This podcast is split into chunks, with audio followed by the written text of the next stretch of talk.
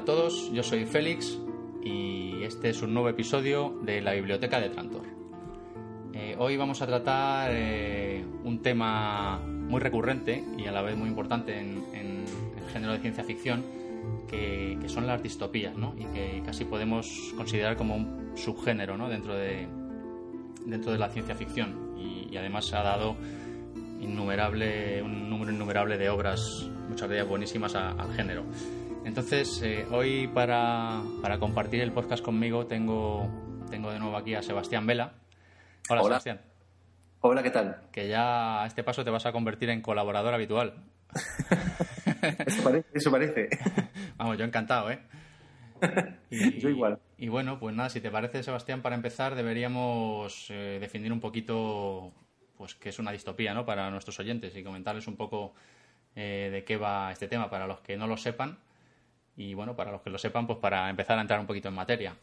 Sí. Eh, yo lo explicaría, pues, quizá como una utopía negativa, ¿no? Donde, donde la realidad transcurre en términos opuestos a, los de una sociedad eh, que podríamos llamar ideal, ¿no?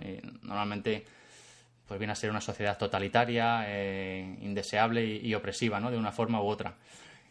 Y, bueno, es un término que fue acuñado realmente como antónimo de, utopía, ¿no? Y que, que, suele usarse pues para hacer referencia a este tipo de, sociedades de ficción, casi mm. siempre futuras y que son muy usadas ¿no? en, el, en el género de la ciencia ficción, que es lo que nos va a ocupar a lo largo de este episodio. Efectivamente. Ah, se ha utilizado mucho eh, la utopía, eh, sobre todo en la literatura. Luego después el tema de distopía me parece que se ha reproducido bastante más en, a nivel del cine. Ah, sobre todo pues porque a nivel de impacto visual Ah, supone, bueno, a mí siempre ha sido una cosa que me ha extrañado bastante del mundo del cine, porque realmente ah, le veo un potencial visual bastante más elevado a lo que sería la utopía en lugar de la distopía. La, distopía lo que realmente hace es estropear la, la, posibilidad de, ilustrativa del cine. Y sin embargo, pues parece ser que eh, es el género que más se ha, ido utilizando ¿no? Eh, a nivel de, para contar historias. Eso es lo que. a mí me parece quizá que la distopía te dé mucho más juego, ¿no? Para, para pues eso, para, para pronosticar quizá un posible futuro, ¿no? Digamos que, que, digamos que se trata de una herramienta, bueno, de un, de un tipo de, novela de ciencia ficción eh, o de representación de, ciencia ficción mm, más eh, propio de lo que es eh, el objetivo de la ciencia ficción en sí. Es decir, que la ciencia ficción es, mm, siempre ha sido una reflexión del presente basándose sobre perspectiva de futuro. Pero claro, siempre que abordamos el tema de una temática futurista, siempre lo que, interesa, eh, lo que interesa hacer eh, es siempre analizar bajo el punto de vista de lo negativo, mm, para ver cuáles son los problemas realmente que existen dentro de... Hombre, ha, habido un periodo en la historia del cine que ha sido un periodo de gran utopía, que ha sido los años 60, en el que siempre ha estado el hombre enfocando, yo creo que sobre todo causado por eh, el, hecho de los progresos de la, NASA, de la NASA, de la, de la exploración de la Luna también. y yo creo que eso le dio muchísima eh, muchísima esperanza a la gente a la hora de a la hora de enfocar el futuro, ¿no? Pero mm, saliendo de, de, esa época, un poco idílica en términos de, ciencia ficción, eh, yo creo que la ciencia ficción siempre ha sido bastante distópica. Luego, sí, yo, yo diría que incluso los años 70 y 80 son, vamos, los, los vamos, que han dado muchísimas películas eh, basadas en distopías y, la mayoría de ellas buenísimas. Sí. vamos a comentar algunas de ellas.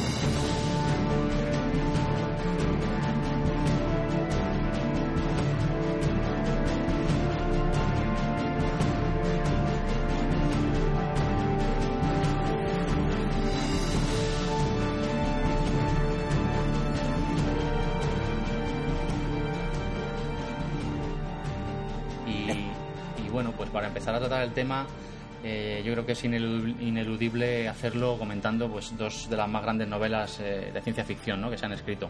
Y, además son curiosas, eh, llaman la atención porque en las dos sus autores, pues cuando las escribieron, realmente no creían estar escribiendo ciencia ficción, sino que fueron escritas únicamente con la intención de, hacer una crítica a la sociedad en la que vivían, ¿no? Sí. y estamos hablando ni más ni menos que de 1984, de George Orwell, y de un mundo de un mundo feliz de Aldous Huxley.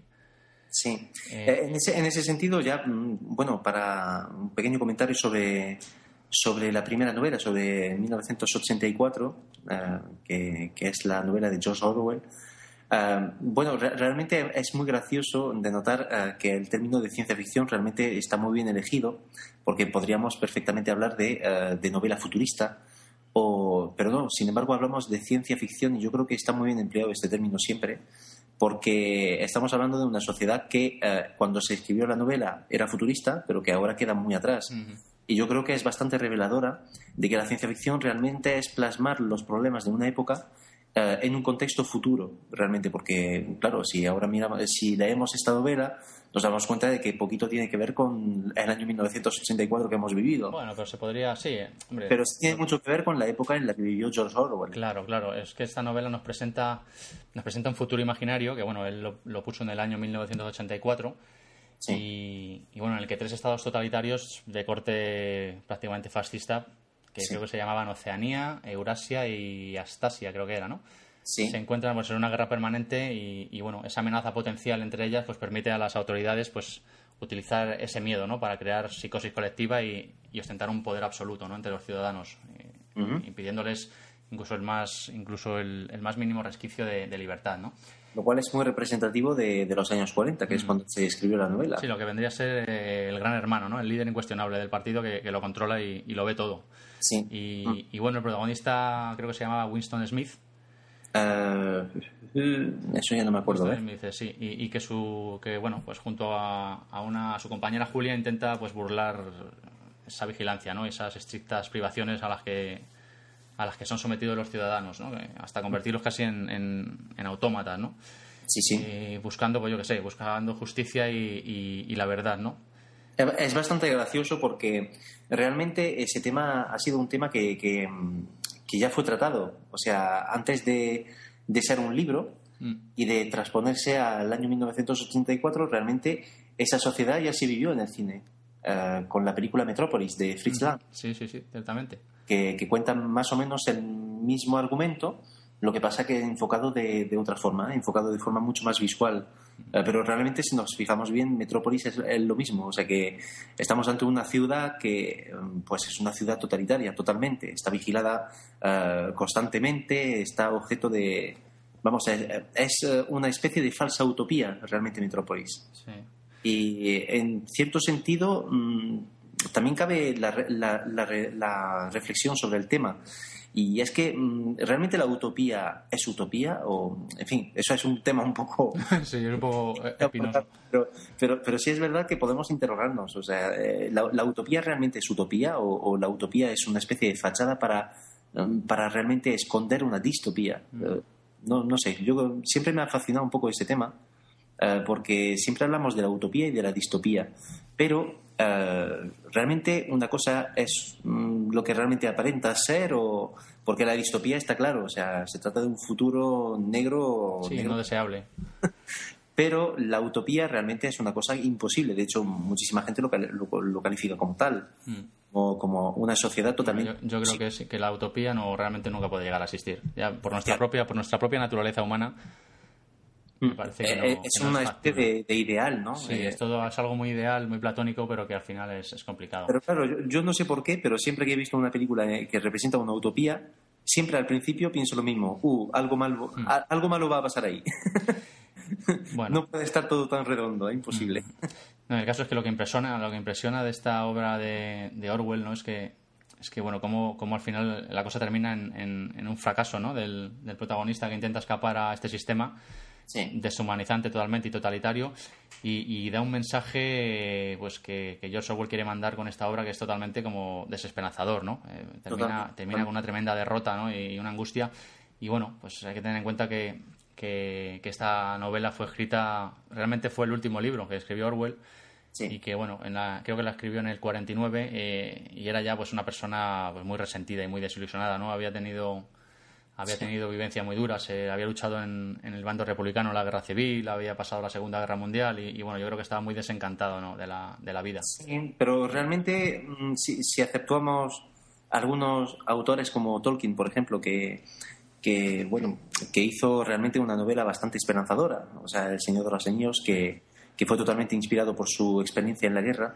Eh, es todo lo contrario, pero es verdad que muchísimos autores de, de esa época realmente lo que describen es, es una fatalidad, o sea, todo, es... Hombre, está, está, el libro es un, es un ataque, vamos, ideológico y político total, ¿no? Contra, contra los totalitarismos y... Sí, pero a la vez los representa como lo que realmente quedará. Eh, o sea, eh, es un mensaje, al fin y al cabo, eh, totalmente representativo de su época, mm. en el sentido de que la gente realmente pensaba que esto iba a ser el futuro, realmente, que todo también, no sé, es como un aviso, ¿no? Enumera muchos de los defectos pues, en los que no se deben caer, ¿no? En los que no deben caer las sociedades modernas, ¿no? Sí, sí. Y, bueno, el libro es buenísimo y tiene una versión cinematográfica también. Sí. Que también es buena, aunque es de bajo presupuesto, pero tiene un hándicap muy importante, a mí me parece, vamos. Y es que es imprescindible haberse leído primero el libro para, para disfrutar de la película. es una película que como no te hayas leído el libro, lo mismo no aguantas 15 minutos. Ya, es que yo hice lo contrario. Yo vi primero la película y, aguantaste? Pues no. Pues la verdad es que no. Pues nada, a todos nuestros oyentes que quieran adentrarse, que no la hayan visto ni leído, primero el libro y luego la película. Si no, mal vamos. La verdad es que sí, lo recomiendo. Yo, yo leí el libro mucho después. Mm. Y, lo cierto es que no entendí nada de la película la primera vez. O sea, no, no capté realmente la idea. Claro, lo que pasa, es el, problema de la película. es, que, no entiendes realmente la gente lo que tiene en la cabeza.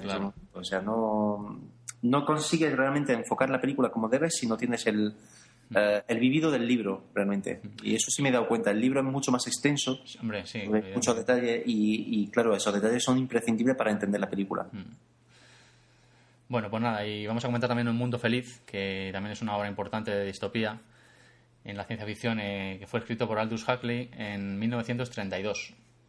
Y este nos describe, yo creo que igual que 1982, hacía una especie de exageración de, del régimen comunista, ¿no? Sí. Eh, pues Huxley nos describe una, una democracia, ¿no? Que es eh, al mismo tiempo pues una dictadura casi perfecta, ¿no? Es una cárcel sin muros, pues en la cual los prisioneros ni siquiera sueñan con evadirse, porque es un sistema donde gracias al consumo y el entretenimiento, pues eh, son esclavos, pero, pero aman su servidumbre, ¿no? Los que están, los que están inmersos en él. Y, para lograr este objetivo, pues, pues Huxley imagina una sociedad que utiliza, utiliza mucho la ciencia y la tecnología mm. para, para, el condicionamiento de los individuos, ¿no? A grosso modo, pues es un mundo en el que todos los niños eh, son concebidos en probetas y, y, están genéticamente condicionados pues para pertenecer a una casta, ¿no? Hay cinco, me parece que eran cinco categorías de población. Sí. Eh, desde la más inteligente hasta la más estúpida, ¿no? Creo que eran los alfa, que eran la élite, los betas eran los que ejecutaban las órdenes, los gamma los empleados, luego había así hasta los hasta la gama más baja de la sociedad que eran los destinados a los trabajos más duros, ¿no? Bueno, realmente no es tan diferente de, la sociedad en la que vivimos. Claro, es toda una crítica. Y, pero el caso es que aquí todos son felices, ¿no? Aunque sean, aunque seas de la, de la gama más baja, eres feliz, ¿no? Porque tu, tu estilo de vida, pues es, está programado genéticamente y es totalmente acorde con tus necesidades ¿no? y, con tus, y con tus intereses. Sí, sí, sí. Entonces, bueno, siempre, como siempre, pues surgen los descontentos ¿no? con el sistema, eh, que bueno, son apartados de la sociedad, eh, de esta sociedad ideal y confinados en colonias, ¿no? Eh, donde se rodean de otras personas con similares desviaciones, ¿no? entre comillas. Sí. Entonces, uno de los aspectos más relevantes de esta historia es que los ciudadanos de este mundo dependen casi, vamos, dependen de una droga sintética que, crean, que, se usa para garantizar la felicidad ¿no? de toda esta población. Y, bueno, la diferencia con, el libro de Orwell es en el modelo de control ¿no? que ejerce sobre los ciudadanos. Mientras el de Orwell era por la fuerza y, la coerción, pues el de Huxley está más bien orientado al ocio, a la diversión, ¿no? Todo esto apoyado por tecnología. Digamos que pasaría más por el engaño, tal vez. Claro, utilizando tecnología y manipulación genética. Y, bueno, pues como decía, mientras, mientras Orwell hace una especie de proyección ¿no? de, del comunismo soviético de su época, pues llevado al extremo, pues Huxley yo creo que aquí hace una especie de crítica eh, a las consecuencias que nos puede llevar el, libre capitalismo salvaje, ¿no? Es una especie de... Eso que este argumento me, recuerda mucho a una película que, a mí me encanta, que es buenísima, ¿eh? No, sé, si hay versión de cine de este libro, yo, no me suena. No, la hay directamente, pero sí hay una especie de... Mm, hay una película que se acerca mucho eh, a nivel de argumento que es Bienvenido a Gataka. No, la, he visto esa. Ah, esa es buenísima, ¿eh? Muy buena peli. Eh, es protagonizada con, por Ethan Hawke Mm. a principios de, de los años 2000 y va pues de una sociedad que está totalmente controlada por, em, por- a nivel genético y eh, en la que se ha formado pues como una especie de escuela para, para gente superdotada y realmente la gran mayoría de la sociedad es una sociedad controlada eh, a nivel de inteligencia genética y por lo tanto todo- todos aquellos que no formen parte de esa élite genética se quedan como como, Como ¿no? parias, ¿no? efectivamente una, una película Sí, realmente la verdad es que es bastante análoga con esto que estamos diciendo. Sí, el argumento es muy parecido, pero, pero realmente es, es muy. Es un argumento muy. más bien del presente, realmente, si lo, si lo miramos bien. O sea, el argumento de. Sí, es que lo bueno de todas estas, de todas estas obras, de, sobre todo de las distópicas, pues es que muchas de ellas, eh, si analizamos nuestro mundo, solo tenemos que poner las noticias un día y, y ver cómo está el mundo, ¿no? Hacia dónde nos dirigimos. Y, y te das cuenta. Pues si nos basamos que- en 1984, no. Yo, yo la verdad es que no lo veo muy actual, pero. Pero hay muchas de ellas de las que vamos a hablar ahora a continuación que, que realmente sí, o sea, es que solo tenemos, como te digo, poner el telediario y, y, pues vemos que estamos llenos de guerras, de pobreza, de desigualdades sociales, eh, superpoblación, inmigración, escasez de recursos, contaminación, que nos estamos cargando esta joya que tenemos, ¿no? Que es el planeta. Sí, el, el que caso a nadie es le importa, o sea, es que, es que no estamos tan lejos de en un futuro próximo llevar, llegar a un tipo, algún tipo de esta, de estos futuros oscuros, ¿no? Sí. Mira, mira pequeño detalle gracioso. Esta- eh, eh, este libro, eh, Un Mundo Feliz, ha sido publicado en el 32, cuando el otro fue publicado en el 49. Y sin embargo, este, que es más viejo, eh, parece como más, eh, más cercano a, a nuestra época realmente. Más cercano, sí. Hombre, quizá por el colapso del sistema comunista, que era más parecido. Bueno, no sé. No sé, no sé qué. No, pero el tema de castas, de los alfa, los beta, Sí, de, de- sí, desigualdades sociales. es bastante muy cercano a lo que serían nuestros nuestra jerarquía ¿no? dentro del mundo empresarial, por ejemplo, eh, donde están los que, los que mandan, eh, están los que ejecutan las órdenes, que son las manos derechas, Sí, sí, sí. Está el que, el que hace el trabajo sin plantear ni preguntas. La verdad es que da miedo, ¿verdad? Pensar en todo esto. La verdad es que porque eso es lo que vivimos a diario, pero, pero realmente planteado de esta forma da miedo. Hombre, todo esto es lleva- llegado, llevado al extremo, ¿no? Pero- O sea, Bueno, pues si te parece vamos a empezar a comentar. Vamos a intentar eh, comentar a lo largo del episodio pues una serie de obras, sobre todo pues películas de ciencia ficción que están basadas en distopías y, bueno, eh, que nos disculpen nuestros oyentes si no, evidentemente no vamos a poder comentarlas todas, que son todas las que hay. Pero bueno, intentaremos hacer una, una buena lista y siempre tenemos los comentarios del post pues para que cualquiera que nos escuche pues aporte aporte títulos que piensen que se nos han podido olvidar o comentarios o demás, ¿no? muy bien.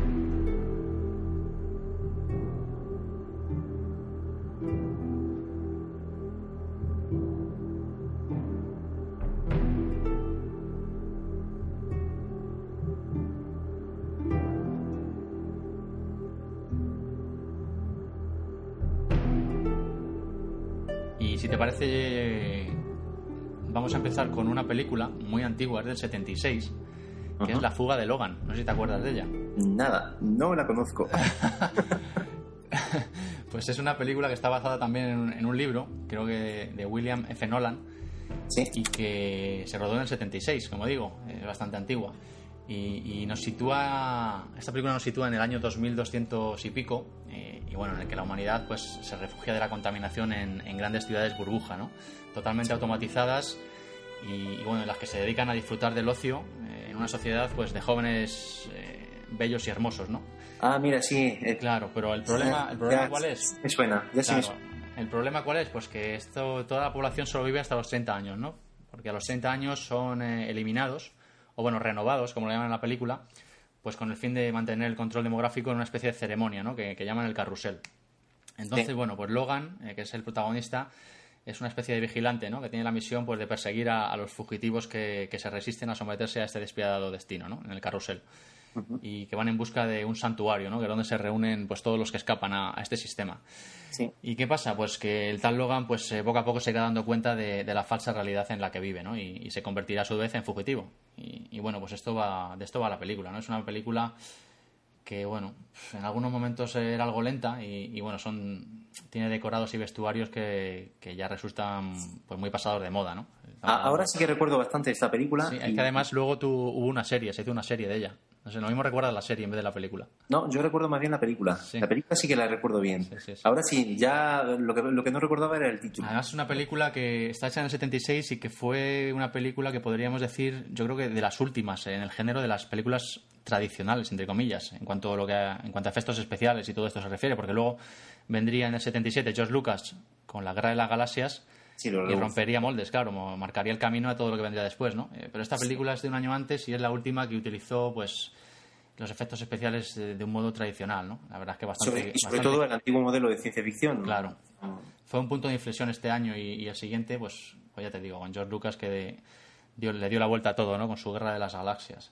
Sí, el caso es que Lucas, eh, en fin, eh, es, es una, una, pequeña paradoja, ¿no? Hmm. Pero, pero el caso de la guerra de, la, de, las galaxias realmente es un tema un poco delicado porque eh, se supone que se basaron en Flash Gordon para, para los personajes, ¿no? Un poco en las producciones de Flash Gordon. Yo creo que ahí hubo hasta litigio legal y todo, ¿no? De derechos y de... Sí, pero lo que, a, lo que iba que mm, realmente se inspiró en Flash Gordon pero su película se parece a todo menos a ese tipo de películas. Sin embargo, esta es totalmente del estilo de las películas como Flash Gordon y, y, aquellos, y aquellos seriales. Lo que es la ambientación y el... La ambientación es totalmente distinta y, sin embargo George Lucas siempre dice lo mismo. Dice, yo me basé en Flash Gordon, en los seriales... Mm. Y hombre, esta fuga de Logan, si la vemos hoy día, pues me chirría, ¿no? Pues los decorados, los vestuarios, los efectos especiales no pasan del mero fogonazo, ¿no? Sí, pero, se acerca muchísimo a lo que, a lo que te decía al principio del podcast, que, que muchas veces la utopía puede ser una distopía, ¿no? Sí, y claro, nos presenta un futuro, un futuro pues que tratan de hacerlo ideal, pero fíjate, a los 30 años te eliminan para controlar la demografía y el que no quiere, pues es un fugitivo, ¿sabes?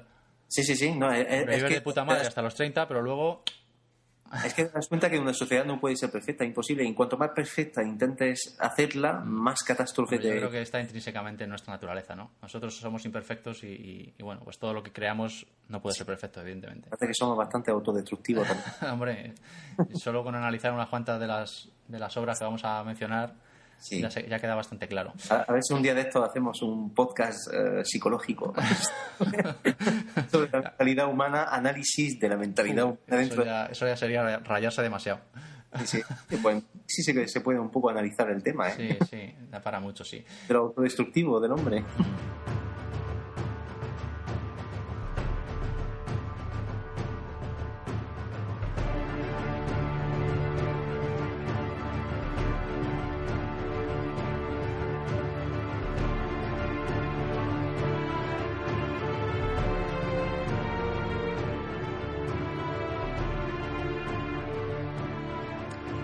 Pasar a otro título. Sí. Eh, que podría ser El planeta de los simios. Qué gran película, ¿eh? Uh, buenísima, eso sí que es bueno. Sí, esta es del 68 y, y es una adaptación de, de, una novela también de Pierre Bouillet. todo, depende a qué, versión, a qué versión te refieres, claro. yo me, me, me, refiero a la original, las otras no existen para mí. Gracias a Dios. la del 68, la de Charlton Heston. Sí, esa es la buena. Sí, y, y, bueno, esta película pues nos presenta realmente una profunda una profunda reflexión filosófica ¿no? acerca, de, acerca de la humanidad y de, y de qué nos hace humanos realmente, ¿no? porque nos muestra como un simio eh, podría ser perfectamente más humano que nosotros mismos. ¿no? Eh, sí, el caso, es, el caso es que es una película que, que juega muchísimo sobre la ironía. ¿no? Mm. Es una película 100%. Sí, le da la vuelta a la tortilla, básicamente. Totalmente, totalmente. es totalmente irónica. Sí, haciendo uso también de los viajes en el tiempo y tal, que también tiene ahí. Había una película que era del año 93 que no me acuerdo exactamente cómo se llamaba, me parece que se llamaba mm, Black and White o algo así, que estaba protagonizada por John Travolta y que era una película que básicamente eh, era un poco por el estilo, en el sentido de que eh, em, planteaba una sociedad en la que se invertían los, em, los prejuicios raciales. O sea, en lugar de ser los negros los, eh, los inferiores eran los blancos. Sí, los que han estado discriminados todo durante la historia. Efectivamente, sí. y pues más o menos es el mismo planteamiento, ¿no? Sí, está en la vuelta a la tortilla. Y bueno, lo que, no, lo que nos plantea esta película, imagino que a estas alturas todo el mundo que nos escucha la habrá visto ya, ¿no? Pero son dos astronautas pues que llegan a un, después de un viaje espacial, llegan a un planeta en el que pues precisamente los que los que tienen la sartén por el mango son los monos, los simios, y los que están esclavizados y que no tienen capacidad de habla y demás son los humanos, ¿no? Y luego resulta pues que al final se ve, además que el final es brutal, apoteósico diría yo, se ve que es la propia Tierra miles de años en el futuro, ¿no? En un futuro spoiler, spoiler. distópico. Hombre, yo creo que con esta película ya no hacemos ningún no hacemos ningún spoiler, espero, vamos. No, yo creo que todo el mundo la ha visto ya. ¿eh? y, bueno, es, una, es realmente un alegato, pues, pues yo que sé, contra la agresividad que, tenemos los humanos, ¿no? Hacia nuestro entorno y, yo que sé, contra la intolerancia, tanto racial como religiosa, ¿no? Que, sí. que, nos, que nos caracteriza, desgraciadamente. Voy a ser un poco, un, poco patriota. La, eh, la, novela fue escrita por Pierre Boulle, que es un francés. Sí, sí, Pierre Boulle. Es francés, sí. Y, bueno, luego, como tú has dicho, hay un remake del 2001, del 2001 creo, ¿no? De, Tim Burton, que como he dicho yo, para mí no existe. Para mí fue una lástima esta película porque realmente me encanta Tim Burton. Sí, pero bueno, yo creo que no. Es que es una película que no necesitaba un remake. Ahora está en la moda de los remakes y hay algunos títulos que no les hace falta. O sea, es puramente comercial, ¿no? Lo de hacer remakes. Bueno, el caso es que es una moda un poco hipócrita, según mi parecer. Sí, sí. Es una moda que está aquí para paliar, la falta de creatividad realmente. Bueno, afortunadamente el remake pues no empaña de ninguna manera el mensaje y la fuerza que tenía la, película original, ¿no? Del 68. Sí, pero a mí no me gusta nada. O sea, realmente es una película que... te digo, que no la empaña en absoluto, vamos, que no la hace Pero no le veo el interés a la película. Mm. Y, el segundo, y en segundo lugar, realmente no parece una película de Tim Burton. Mm. O sea, me parece totalmente fuera de contexto. y, y, sobre todo me parece totalmente fuera del director. Eh, no, no me parece una película propia de él. Sí, se sale un poco de su línea, ¿no? Totalmente, sí.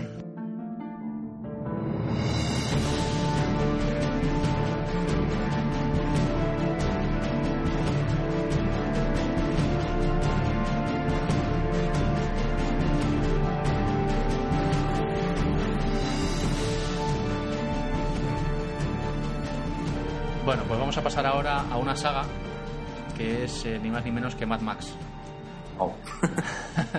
vamos a tratar las tres películas así todo en uno para no alargarnos demasiado, aunque hablemos de ellas individualmente porque hay diferencias. Y bueno, la primera, que es Mad Max Salvajes de la Autopista, es del 79. Sí. Y bueno, las tres están dirigidas por Josh Miller y nos sitúan, pues, eh, Mad Max nos sitúa en un futuro postnuclear, ¿no? Dijéramos en un futuro distópico postnuclear, pues donde realmente escasea el combustible, los recursos de las ciudades se agotan y bueno, donde bandas organizadas pues se acechan en las carreteras en busca de, botín y, de petróleo, ¿no? Eh, casi la podríamos catalogar como un western futurista. Yo la, yo la, nombraría porque es, que tiene muchos tintes de, western, ¿no te parece? Totalmente. Yo esta película la, la descubrí muy tarde, realmente. Mm. Uh, oí hablar de ella muy temprano, pero la descubrí muy tarde. Em, fue, la película que lanzó realmente a Mel Gibson y, al propio George Miller, yo creo. Sí, e, e, es que esta película realmente la descubrí a base de un manga que leía yo cuando tenía 14 años, que se llamaba El puño de la estrella del norte. Y el personaje era tan parecido que, que una vez vi a, una, bueno, una imagen de Mel Gibson en Mad Max 3 sí. y me pareció tan y lo vi tan parecido que dije pero bueno esta película qué es y, ya hay que verlo no eh, está en Mad Max la, verdad es que Mad Max tuvo un presupuesto muy limitado no eh, y fue más la pericia del director en la realización eh, sobre todo de las escenas de las escenas de acción que son contundentes y de la ambientación que la verdad es que está bastante conseguida no para el poco por supuesto que tuvo pues consiguen que consiguieron que se hiciera un hueco no entre, entre los clásicos de la ciencia ficción y que sentara pues las bases para, para las siguientes, es, entregas. es como lo planteas tú, o sea, esta película realmente no es una película de ciencia ficción, es, es un western totalmente. Mm, es, eh, sí, un western futurista, diríamos, ¿no? Pero bueno, nos plantea un futuro distópico que es lo que nos ocupa y, hombre, yo sí la marcaría en, en, el género de ciencia ficción. Sobre todo luego también por los, los siguientes títulos que vinieron después. Sí. Después tuvimos en el 81 Mad Max 2, El Guerrero de la Carretera, que a mí me parece que es la mejor de las tres. Eh, que continúa la saga y bueno. Pues, son, muy violentas, ¿eh? Sí, sí, sí. bueno, en la 2 ya es la violencia extrema y, además supera, supera con creces a la primera, ¿no? Eh, alcanza cotas casi de gran película. Es entretenida, eh, acciona raudales y estéticamente. Más más 2 está muy muy bien cuidada, ¿no? En la ambientación de este futuro apocalíptico y y bueno, a mí lo que me encanta es, esta fiebre ¿no? que hay por la gasolina, ¿no? que en la película que, se vive constantemente, la fiebre por conseguir combustible. Sí. El caso es que el caso es que el tema de, esta película es un, tema bastante bastante extraño de analizar en el cine, eh, pues porque hay muchas películas de, ciencia ficción que, intentaron hacer un modelo diferente de futuro post-apocalíptico y siempre pasa lo mismo. Siempre acaban cayendo en el mismo modelo. O sea, eh, eh, siempre tenemos las películas de hecho, ya se está hablando del aspecto Mad Maxiano, ¿no? de, lo que serían las películas de, ciencia ficción post-apocalíptica. eso pasó con Waterworld, eso pasó con. Sí, sentó las bases y luego, pues como suele pasar mucho, se trataron de imitar. Ocurrió lo mismo. No, no, consiguieron no caer en el aspecto Mad Max. Hmm. Y, y, la verdad es que es un aspecto muy difícil de eludir realmente en una película. Me he dado cuenta. Sí, sí, sí. sí. Ejemplo que cojas, siempre mm, va, va a haber una referencia visual eh, automática Mad Max. Siempre te va a recordar Mad Max. Luego vino la tercera parte también, en el 85, que fue más allá de la cúpula del trueno, y que a mí me parece que bajó el listón. Para mí la mejor es la segunda. Y además es que eh, esta vez, bueno, aparte de que la película es mucho menos violenta ya que la anterior, es más, como más comercial, ¿no? Eh, si las dos primeras eran pues piezas de acción y ciencia ficción brutales, ¿no? De obligada parada, ¿no? Para cualquier aficionado. Esta tercera parte, a, mi modo de ver, se convierte en algo más comercial y, el protagonista, no sé, como que deja ya de ser el antihéroe sanguinario, ¿no? Que, se rige por sus propias normas de justicia, ¿no? Sí, y se convierte más se convierte más en un héroe pues casi de pacotilla que tiene que salvar a unos niños y no sé qué es como le dan un poco la vuelta para hacerla más comercial y no sé a mí me disgustó bastante bueno, eso es, uno de los aspectos buenos y a la vez malos de la carrera de Mel Gibson, realmente. Y es que es un actor que empezó eh, en plan a lo bestia. Sí, empezó con papeles que eran papeles, pero totalmente de antihéroe. O sea, ese tío aparecía más como un bruto que realmente como, como otra cosa. Nada más que hay que ver Mad Max, eh, incluso en Arma Letal, se, se, le ve ese aspecto así como de, de antihéroe. O sea, tal y poquito a poco, según ha ido evolucionando en su carrera, ha ido tomando más talento a nivel de actuación, pero a la vez sus papeles se han vuelto más blandos, más, eh, se, ha ido suavizando con los años. Sí, así. Hombre, de la 3, de la 3 a mí lo que un punto que me gustó Me refiero a él como actor, ¿eh? Sí. Como director, todo lo contrario. De la 3, eh, un punto que me gustó mucho es lo de la mierda de cerdo, ¿no? Lo de cómo sacaban metano y, y, una vez ya casi terminado la gasolina y agotado el combustible, eh, tenían como criaderos de cerdos para sacar el metano de, la mierda y mover los, mover los vehículos. La verdad es que eso... Un poco lo que se suele hacer con el estiércol, ¿no?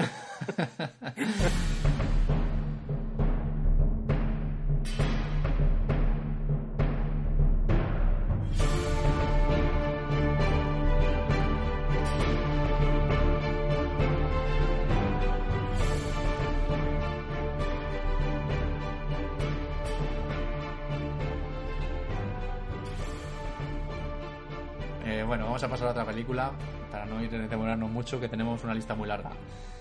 Eh, yo ahora comentaría otra película que, es del año 81, eh, dirigida por John Carpenter, que es 1997, eh, Rescate en Nueva York.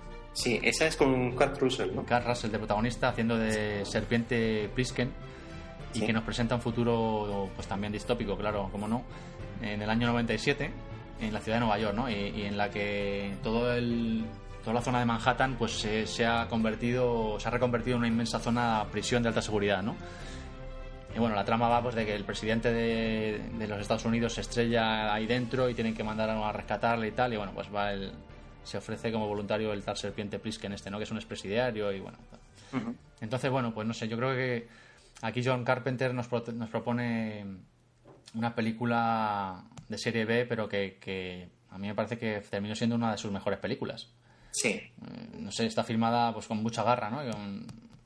la, verdad es muy sólida a nivel narrativo y, visual y, no sé, se ha convertido con el paso del tiempo también en, un clásico, ¿no?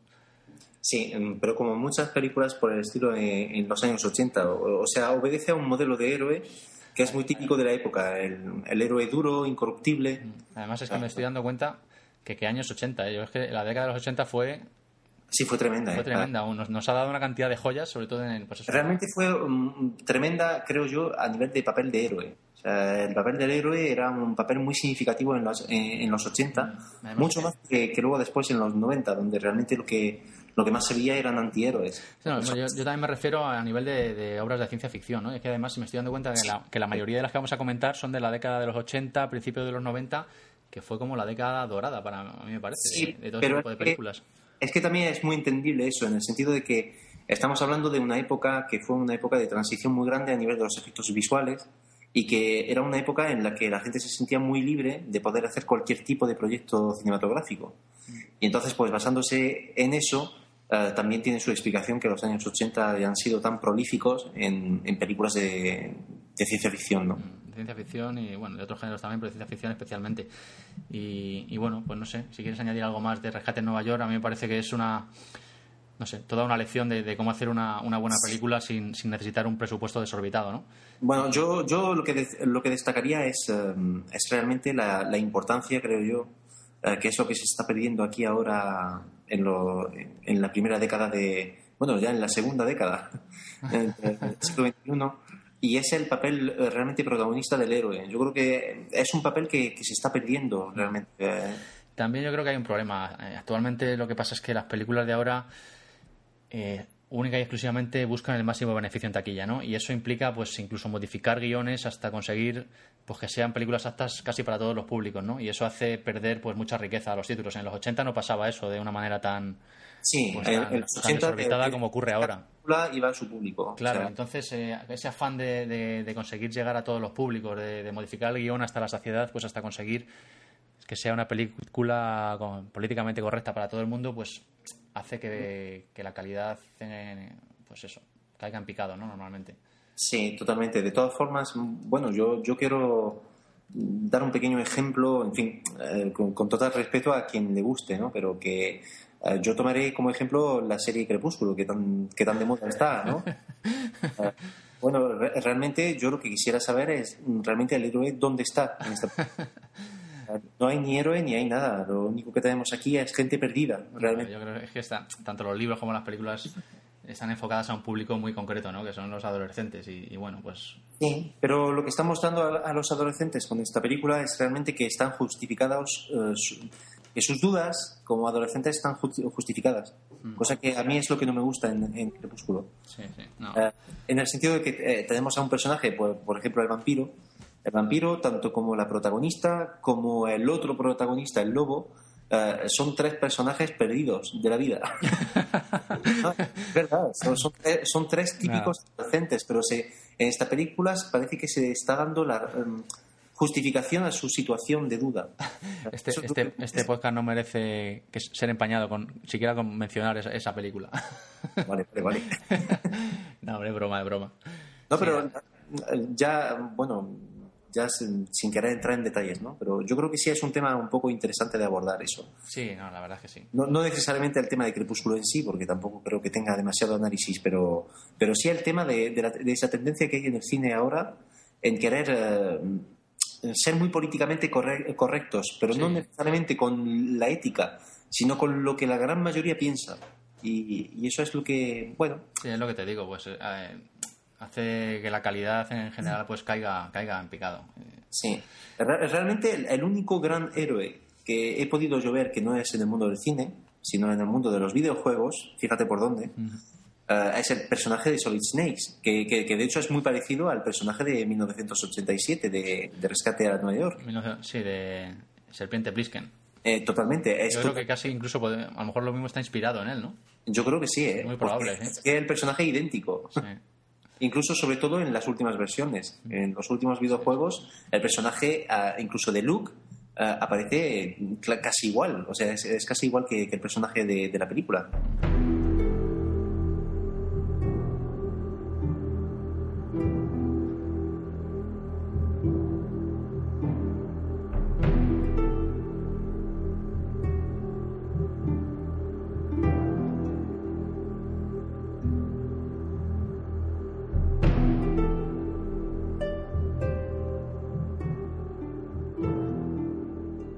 Nada, seguimos.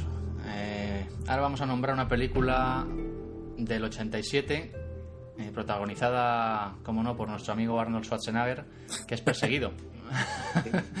y, y bueno, en esta película interpreta pues, a un policía que, al que acusan de un crimen que no ha cometido y que tendrá que luchar con su luchar por su vida en un, en un, real- un reality, ¿no? En directo. Y, y además Sí. es una película que fuera ya de la calidad que pueda tener o no, eh, además está basada en un libro de Stephen King, eh, titulado El Fugitivo, que es una de las pocas incursiones de Stephen King en la ciencia ficción. Eh, es una película... Está basada directamente en. eh, Sí, la novela se llama The Running Man. Yo, yo la conozco como The Running Man. Sí, traducida al castellano creo que se llamó El Fugitivo. Y, y es una película, bueno, aparte de mucha acción y de entretenimiento, con un argumento bastante original, nos presenta un futuro distópico eh, en el que estado, el Estado lo controla todo, ¿no? Y, y- y un programa de televisión en vivo muy violento eh, es la principal distracción del pueblo, ¿no? Y, y Sí. yo, y yo ahora eh, te pregunto, ¿a qué nos suena eso? Porque es una película que a día de hoy, eh, aunque le puede pesar un poco la edad que tiene, ¿no? Sí. pero la trama nos hace reflexionar sobre la televisión que nos está tocando vivir estos días, ¿no? Sí, la que- telebasura actual, y tanto en el libro de King como en la película, pues son casi premonitorias de lo que vendría, lo que sería la televisión en el futuro, ¿no? En, en nuestro presente. Hombre, si, si te fijas bien, realmente la única diferencia que hay es que en el caso de la realidad no tiene consecuencias más graves que, Sí, hombre, que sencillamente no tener éxito. Esto está llevado al extremo, ¿no? De violento. Es- ahí está llevado al, al extremo de la muerte ya. O sea, es que, es que mm, Claro. en fin, eh, realmente queda mm, muy poca diferencia realmente entre lo que describe el libro y, bueno, por consiguiente la película. Eh, con lo que es la realidad. Lo, lo único es el extremo al que no hemos llegado Sí, todavía. sí. No, es que, es que yo creo que esta película es, es incluso premonitoria, ¿no? De, de- solo basta con ver las cadenas de televisión que tenemos, cómo nos bombardean con Sí. estos realities de vida en directo eh, a Pero todas el caso, horas. es que, el caso es que siempre hay mucha realidad en, en todo lo que hace, en Claro, todo es- lo que escribe Stephen King. ¿eh? Eh, sí. De todas formas, este hombre nunca escribe una, una novela sin tener una base real muy sólida. Mm, A mí es un, actor, un autor que me, que me gusta mucho, he leído muchos títulos suyos y, y además que es raro porque Stephen King de ciencia ficción no tiene muchas obras, no, no hace demasiadas incursiones en la ciencia ficción.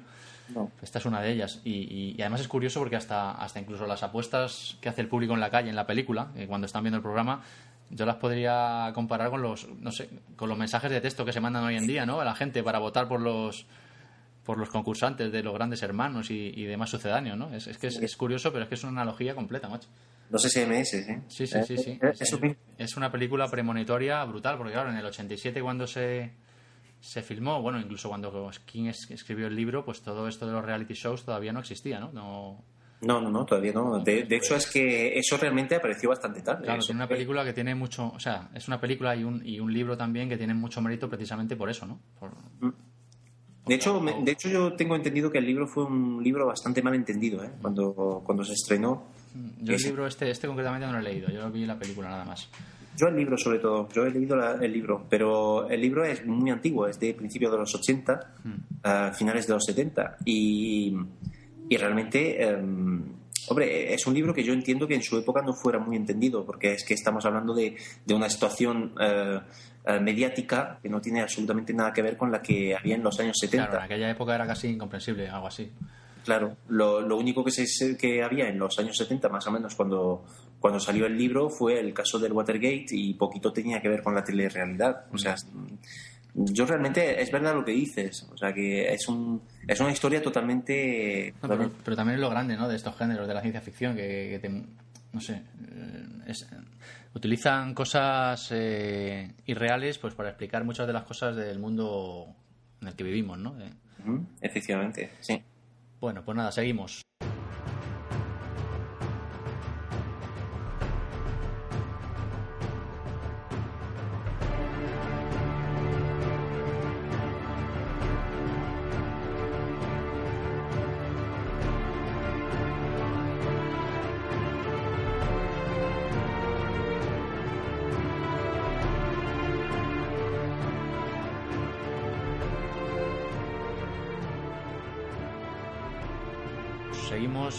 vamos a seguir con una película del 87 de Paul Verhoeven Sí. eh, que es Robocop Wow. peliculón como se decía antiguamente Peliculón total, y que ¿eh? nos presenta pues una ciudad de Detroit futurista y, y de nuevo distópica, por supuesto, como todas las obras que vamos a comentar hoy. Eh, y bueno, para grosso modo, en el que un policía es asesinado ¿no? en acto de servicio y su cuerpo es usado pues para un experimento, para crear una especie de androide, ¿no? mitad robot, mitad hombre, para luchar contra el crimen, ¿no? que, es, que es Robocop. Sí, Eh, además, esta película fue el bautizo de fuego en Hollywood de Paul Verhoeven sí, totalmente. y, Sí. y supuso en su momento, a mí me parece que un, la verdad que un soplo de aire fresco ¿no? para el género, porque Sí, aunque realmente es la película la, más... Eh, eh, fue su primera película en Hollywood, pero también fue la única película en su especie en, dentro de la de la cinemateca de Paul Verhoeven, porque luego después lo que vino después no tiene nada que ver. Sí, además que no... Las películas que, que vinieron a, continuación tenían todas relación entre sí, mm. pero, pero realmente Robocop hace así como figura de outsider un poco dentro, de, dentro de la cinematografía de este hombre. Además Robocop con el paso del tiempo es una de esas películas que, bueno, como muchas de las que hemos nombrado algunas veces, porque se ha convertido, se ha convertido en un pequeño clásico, ¿no? Y, además eh, nos da una especie de libre interpretación del mito de Frankenstein, ¿no? Eh, con, el, tema este de... Sí, realmente es lo mismo, o sea, es la misma historia. Mm, lo que pasa es que eh, levanta mm, ahí realmente lo que, lo que serían temáticas, planteamientos temáticos que, que no podían entrar dentro del marco de Frankenstein. Eh, en el caso de Frankenstein estábamos hablando de un, de un, experimento, pero dentro de una propia época. Mm. Aquí lo que pasa es que nos estamos propulsando sobre una posibilidad en un futuro remoto. Entonces, pues, y de hecho en un futuro no tan lejano. O sea, eso es lo, lo más, lo mejor de la película realmente. Estamos hablando de, de, un mundo que al fin y al cabo no es tan diferente del nuestro, pero en el que la tecnología ha, tomado posesión de todos los aspectos del trabajo de las personas. Además es una película también eh, extremadamente violenta, ¿no? Como podía ser Mad Max. Sí. Y que, pues eso, como hemos dicho antes, yo la encuadraría...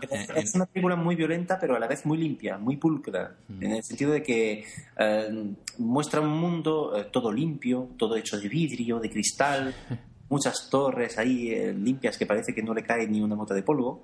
Y sin embargo, en cuanto pasamos a la acción, en cuanto llegamos a los suburbios, nos enfrentamos a los criminales, pues ahí se, vamos. se desata la catombe ya. sí, no, es una película que, bueno, pues tiene entretenimiento a raudales y. Aparte que menudas armas, ¿eh? Sí, bueno, lo tiene todo, ¿no? Para, para pasar un buen rato. Ope, pintar para, para, sí, para saborear, eh, yo qué sé, pues el, estilo de este director, ¿no? Además, ¿y qué me dices de, de, Peter Wheeler, ¿no? Que es el que interpreta a Robocop. Está ah. soberbio. Además, yo creo que es el mejor papel que ha hecho este hombre. Sí, eh, realmente no se le ve mucho últimamente. Sí, sí, sí. Mm. Eh, ha hecho un papel buenísimo en esa película, pero realmente es el enfoque del personaje lo que, lo que me gusta. Mm. Además, sí, dime. Ese personaje a lo Frankenstein, como decías. Sí, sí, hombre, sí, yo creo que toca un poquito el mito, el mito de Frankenstein.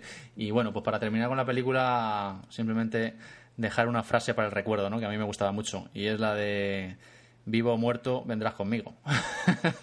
que decía mucho Robocop. A mí que esa frase me encantaba. Ah, luego después vi la segunda parte, porque también hay segunda parte de, sí, Robocop. Sí, sí, Luego, o sea, que, Robocop es otro que ha, creado toda una franquicia, ¿no? Que vino después también de... Sí, pero... animados, de cómics, de todo. Pero muy...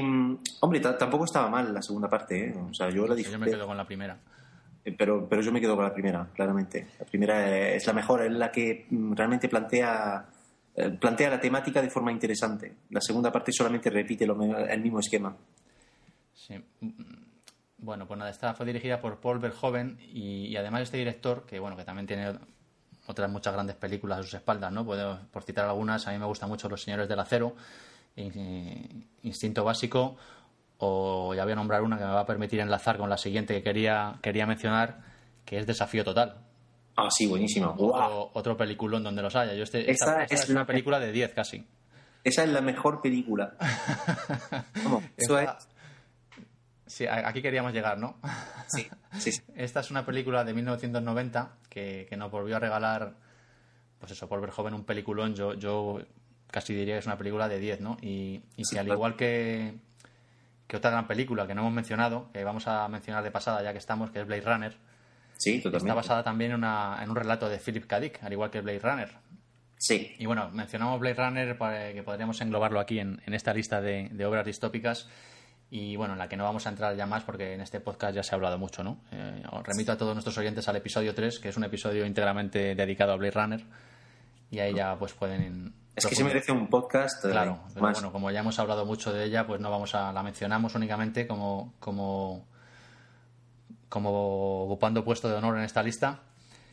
Y bueno, venía el caso porque también es un, es un relato, Desafío Total, basado. O sea, es una película basada en un relato de Philip K. Dick, al igual que Blade Runner. Y es que es curioso, pero película que se hace basada en un relato de Félix Kadik, peliculón que sale. Yo no sé si te habrás dado cuenta. Sí, sí, además es que, es que es automático, ¿eh? Minority Report. Sí, sí, otra. otra, otra Runner, eh, Desafío Total. ¿Qué más? Es alucinante. No sé, a mí no se me ocurre ninguna otra, pero vamos, es un, es un patrón que, se repite. Y, bueno, pues eso, estamos ante Desafío Total, que es otra obra maestra ¿no? de, de la ciencia ficción que no ha perdido nada de sustancia con el paso del tiempo, como, como viene siendo habitual en este tipo de películas sublimes, y con unos efectos especiales que para la época eran impresionantes y que hoy día pues siguen manteniendo el tipo muy dignamente.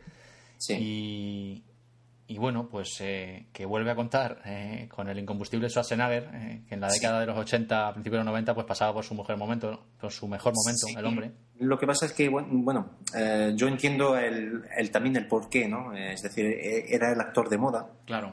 En aquel momento y, bueno, por lo tanto era normal también, pero sinceramente, volviendo a ver la película hoy día, yo habría cambiado a Schwarzenegger por, por otro actor. Sí, a lo mejor habría encajado mejor. Más normal, ¿no?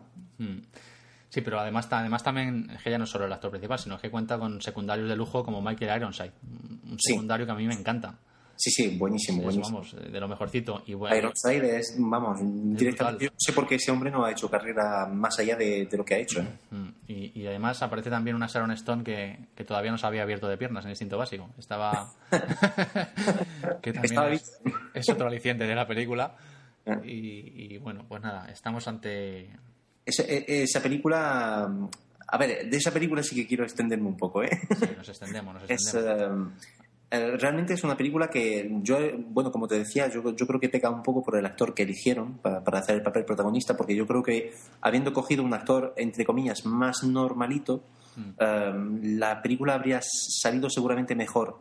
debido al hecho del contraste entre esa normalidad del, del, protagonismo, del protagonista y lo, lo inusual de lo que se enfrenta, ¿no? Mm. Um, lo que realmente cabe destacar dentro de esta película, que es una película que me encanta, vamos, es, eh, es que me encanta. a, mí, también me encanta. Es muy buena. Uh, es realmente esa confusión que hay permanente dentro de la película entre no sabemos realmente si estamos dentro de un sueño o si realmente estamos dentro de, lo que está ocurriendo realmente, qué es, qué es verdad y qué no lo es en la película. Además es que esa, es la pregunta que uno se plantea en todo lo largo del metraje. Sí, sí, sí, sí. Es una película eh, que nos sitúa en el año 2084. Para, bueno, yo imagino que todo el mundo a estas alturas también la habrá visto ya, eh, pero bueno, por si acaso, pues eso, en el 2084 en la Tierra y, bueno, es un, el protagonista es un simple obrero de la construcción que acaba, o sea, que es perseguido por sueños constantes que tienen lugar en, Marte, en el planeta rojo, y bueno, pues decide ir a una empresa que se llama Memory, Cold, que se encarga pues de implantar recuerdos, ¿no? De vacaciones y de y de viajes y demás, ¿no? Sí. Y bueno, pues eh, ahí empieza toda la trama, ¿no? Acaba siendo perseguido, y acaba... Bueno, no sé, no creo que a estas alturas hagamos spoiler de esta película. No, no creo. no creo. Acaba perseguido, acaba en Marte y descubriendo toda una trama ahí enrevesada que bueno, que la verdad es que es, brutal la trama, es un thriller de ciencia ficción enorme esta película y, bueno, eso unido pues a, la acción que tiene, a los buenos efectos especiales, al excelente guion, de todas formas, es muy difícil que hagas spoiler con esa película porque realmente nada queda claro. Claro, claro, sí, no, la verdad es que no. O sea, por mucho que cuentes, de todas formas. Es una película que hay que verla, sí. ¿Es verdad o no es verdad? Mm. Y, bueno, no sé, la verdad es que como a ti, yo siento cierta debilidad por esta película, que, y además que en su momento te produce, la primera vez que la ves, pues yo que sé, un elenco de sensaciones, ¿no? Que, además con el paso del tiempo y, posteriores visionados no disminuye, ¿no? Eh, proporciona. Pero es como decía, ¿no? La, gran fuerza de esta película reside eh, en eso, en esa, en esa falta de certeza de lo que, lo que está viendo es real, no lo es. Sí, es que, es que además todos los ingredientes que tiene, no sé cómo decirlo, están mezclados en su justa medida y, no le sobra ni le falta nada, ¿no? Es una película casi perfecta. Tiene de todo, tiene, tiene acción, tiene buenos actores tiene un entorno de ciencia ficción realmente buenísimo. Además, además mencionar especialmente la recreación que se hace del planeta Marte futuro, que además es que es muy creíble, podría ser perfectamente... Eh, eh, y anterior a la era digital. claro, no, pero a lo que voy es que está recreado de tal manera que es totalmente creíble y bien podría ser, pues como nos lo como, como podría ser en un futuro real cuando el, el hombre llegue a Marte y lo, lo colonice y demás, ¿no? O sea, es, que, es que totalmente creíble, ¿no? Yo, también destaco los efectos especiales que son buenísimos para ser una película, como, como dije, pues anterior a la era digital. Mm. Realmente estamos hablando de una película hecha con los medios eh, típicos de, lo- de los 80. O sea, es del año 90, sí. composición de imagen, miniatura, eh, lo típico, pero está tan bien hecha que realmente la vuelves a ver hoy día y no te causa sensación de malestar los efectos Sí, visuales. sí, no, no, es otra de esas películas que envejece, vamos, estupendamente y que... Es una película que envejeció muy bien. Lo único que ha envejecido mal es el aspecto del primero que he dicho, que Schwarzenegger en el papel, pues como que no. Bueno, pero es un, es un mal menor que yo creo que no desmerece la película en absoluto. Que, que no tengo nada mal contra Schwarzenegger. ¿eh? Sí, no, pero igual que en otras películas, pues... eh, Es, un- es un actor muy bueno para, para ciertos Claro, papeles. igual que en otras películas encaja perfectamente, sí, aquí a lo mejor desentona un poquito, pero bueno, yo- a, a mí por lo menos personalmente no me es... No es algo que me... Sin embargo, ves una película como, por ejemplo, mm, ah, ¿cómo se llama? Lies, ¿cómo, era? Mentiras. Sí, mentiras regadas. Sí, bueno, esta película, eh, él le hace un papelazo. Ahí sí que realmente le pinta ese papel, porque Y, y papeles que le van como anillo al, al dedo, pues evidentemente el de Terminator, el de Conan el Bárbaro, son papeles hechos a su medida, ¿no? que le van perfectamente, pero en ese, en ese papel, pre- precisamente como estamos hablando de un personaje de lo común, que es un simple obrero, como has dicho, tú- como has dicho tú, pues, eh, no sé, como que no Hombre, a lo encaja. mejor se puede explicar porque al final no resulta ser un simple obrero, sino otra cosa, ¿no? También es También verdad. se podría explicar por ahí. También es cierto, sí. Pero como tampoco sabemos si es cierto o no, es que es el, te- el tema de la película. Es que sabemos realmente lo que es cierto y lo que no lo es. Ya. No sabemos si su vida de obrero al principio es realmente lo que es o si es lo que la gran revelación del final nos da a entender. ¿no? Entonces, no sé. Es una película buenísima, realmente la recomiendo.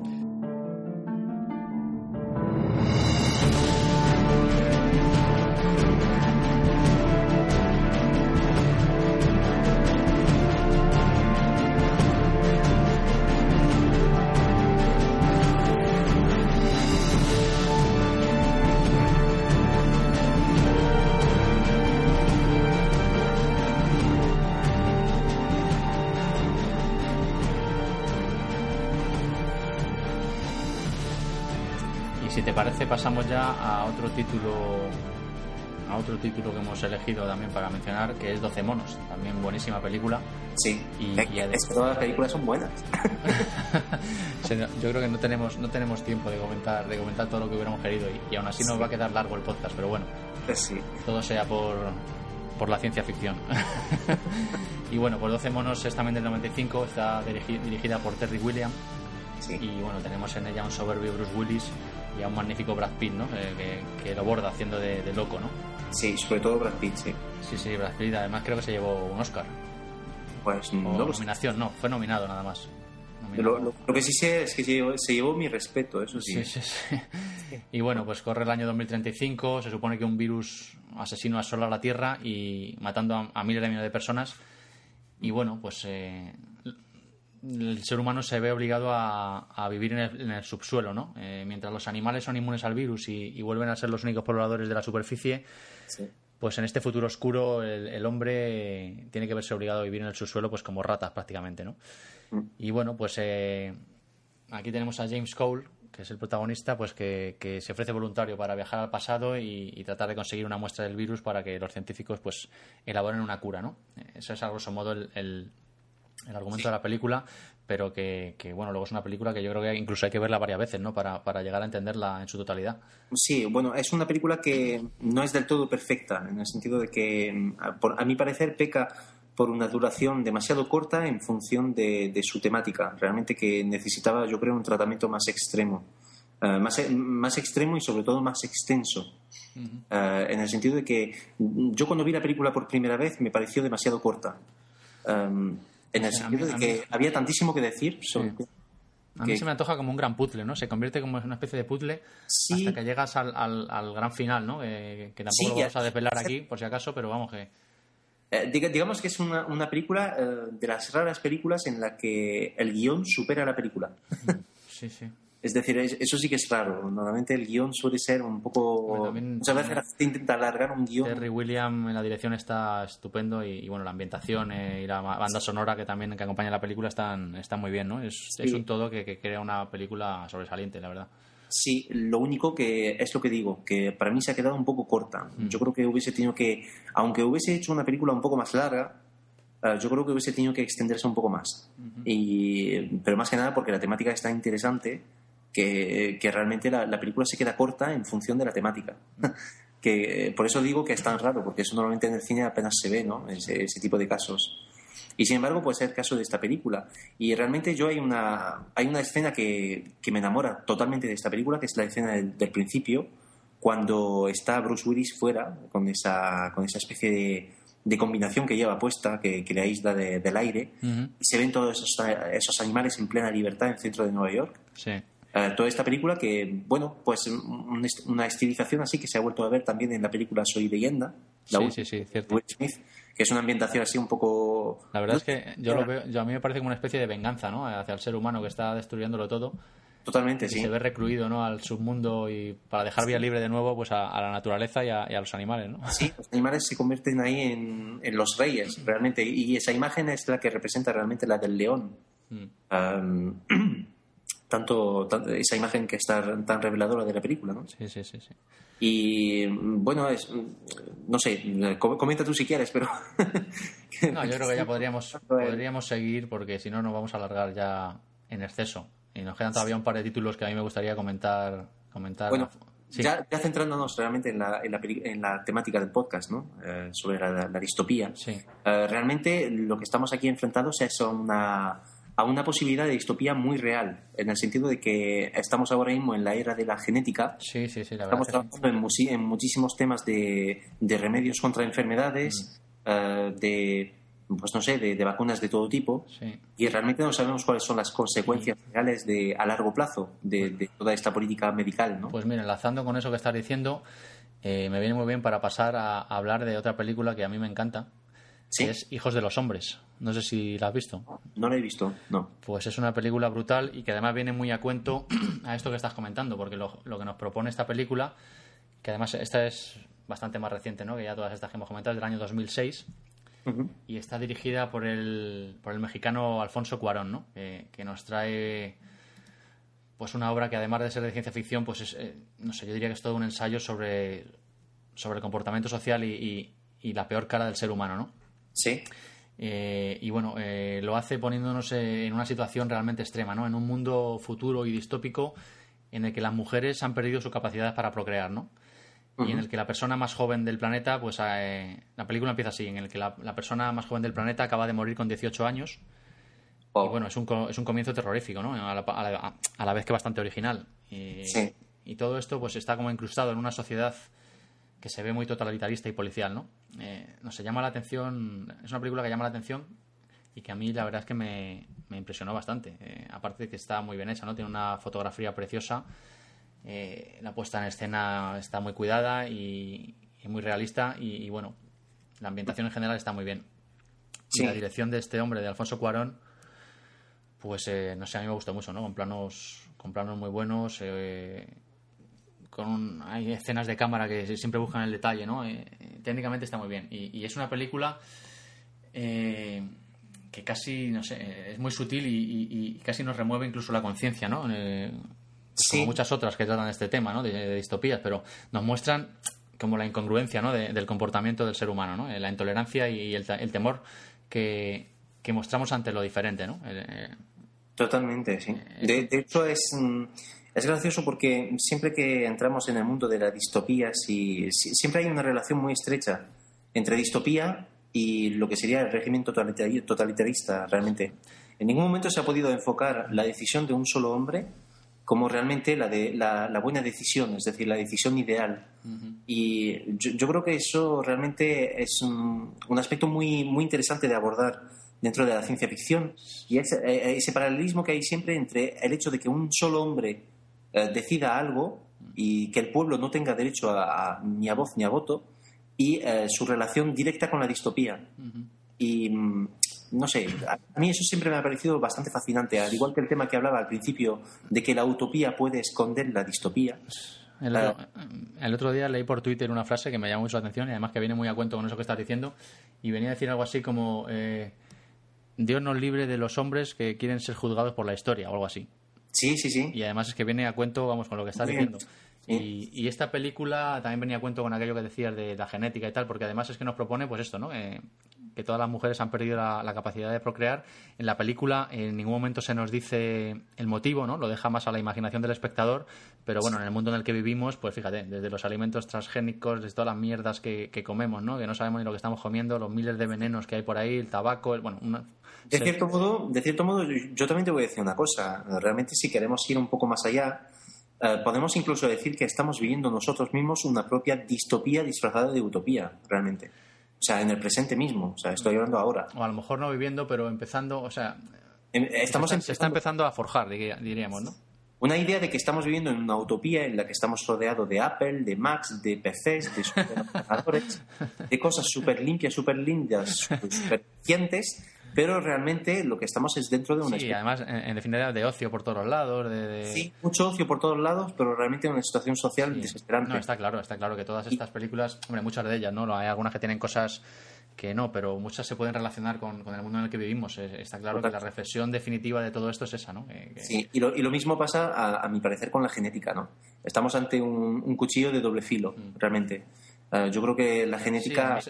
Además, que esta película... También aporta lo malo, es decir... Eh, lo malo son los excesos. Que Pero esta, esta, película es una pequeña joya a mi punto de ver por eso precisamente, ¿no? Porque tiene muchos guiños eh, con el presente, ¿no? Aparte de, esto de la de lo de que no pueden tener hijos por algún motivo de este tipo, pues, pues te presenta una, una emigración brutal, una violencia policial bestial, ¿eh? una serie de factores que, se pueden relacionar mucho con el mundo que nos ha tocado vivir, ¿no? Sí. Y, eh, eh, es que realmente estamos viviendo una sociedad totalmente contradictoria. invita, invita a reflexionar mucho en un futuro que, que, bien podría estar a la vuelta de la esquina, ¿no?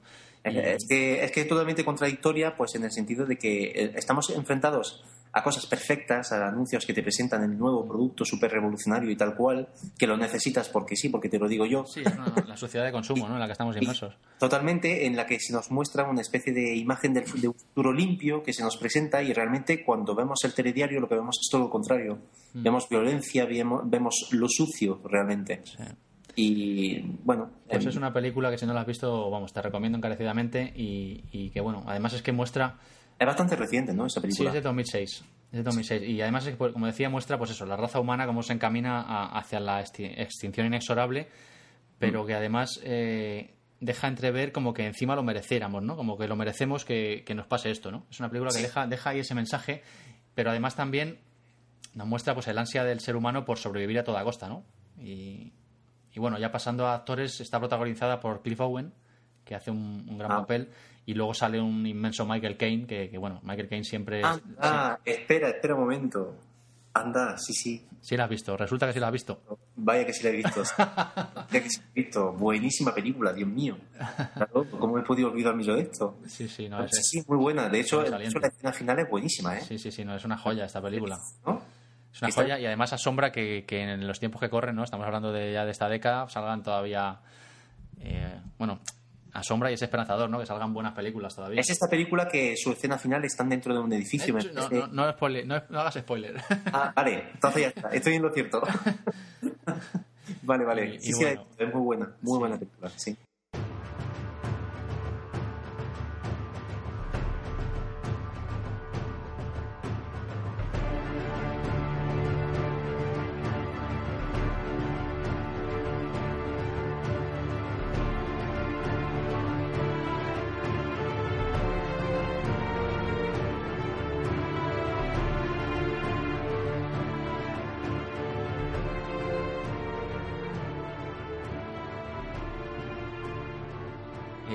Vamos a pasar a comentar otra que, es anterior, que me he dejado en el tintero y que, bueno, también, aparte que es una película también grandiosa, es Matrix, ¿no? Eh, sí, buenísima. También nos presenta una distopía en toda regla eh, que nos, nos la trajeron los hermanos Wachowski en el 99 y que es una película que, aparte de presentarnos un futuro distópico en toda regla, pues en su momento yo creo que incluso cambió la manera de hacer cine de acción, ¿no?